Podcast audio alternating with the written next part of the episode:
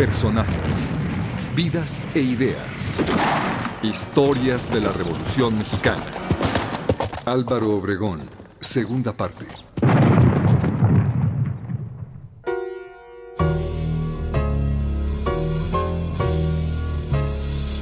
Era el año 1919 y Álvaro Obregón lanzaba su candidatura para las elecciones presidenciales de 1920.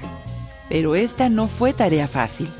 El gobierno de Venustiano Carranza intentó obstaculizar el éxito de su campaña. Sonora, su estado natal, lo apoyaba.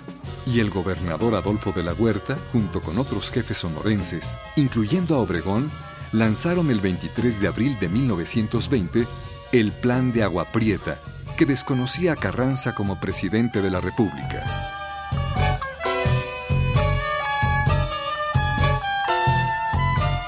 Finalmente, Carranza cayó asesinado en Puebla el 21 de mayo de 1920 y el Congreso de la Unión nombró presidente interino a Adolfo de la Huerta. Las elecciones presidenciales se llevaron a cabo en septiembre de ese año y Álvaro Obregón obtuvo el triunfo para el periodo 1920-1924.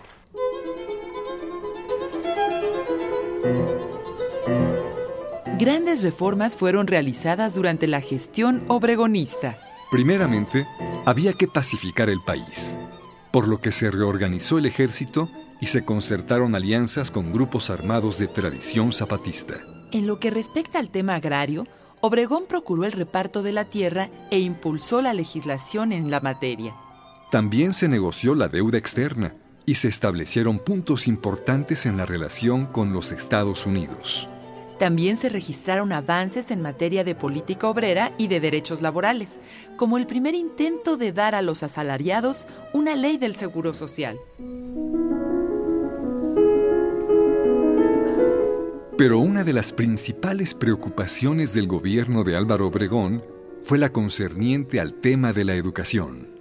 Para llevar a cabo su plan y establecer una estrategia, Obregón contó con la invaluable colaboración de José Vasconcelos, entonces rector de la Universidad Nacional, quien propuso la creación de la Secretaría de Educación Pública, a través de la cual se establecieron acciones para crear escuelas y bibliotecas, así como para fomentar las bellas artes, preservar y difundir la cultura indígena y lanzar una campaña contra el analfabetismo.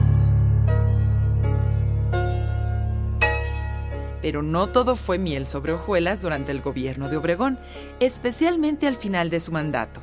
Adolfo de la Huerta, secretario de Hacienda, aspiraba a la candidatura, pero Obregón prefirió apoyar a Plutarco Elías Calles, secretario de Gobernación. En diciembre de 1923 estalló la rebelión de la huertista desde el puerto de Veracruz hacia todo el país, pero su deficiente organización militar y falta de cohesión ideológica decidió el triunfo para el ejército federal dirigido por el propio Obregón.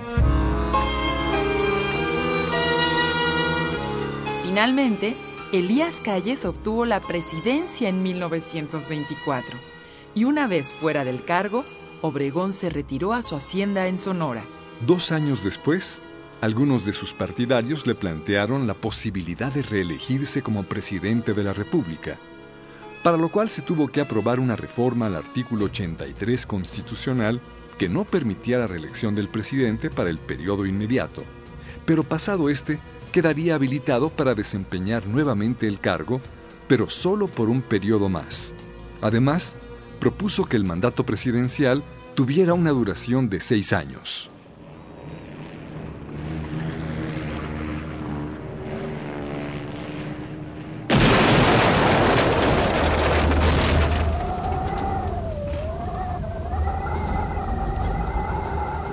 La contienda no fue fácil. El 13 de noviembre de 1927, Obregón sufrió un atentado del que salió ileso mientras iba en un automóvil por el bosque de Chapultepec. Pero la segunda vez no tuvo tanta suerte. El 17 de julio de 1928, dos días después de haber obtenido la victoria en las elecciones, Obregón fue asesinado por José de León Toral, quien lo acribilló con seis certeros disparos en el restaurante La Bombilla de la Ciudad de México.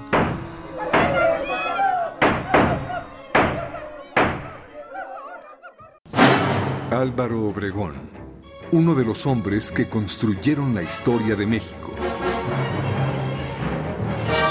Una producción de la Secretaría de la Defensa Nacional, la Secretaría de Educación Pública, el CONACULTA y Radio Educación.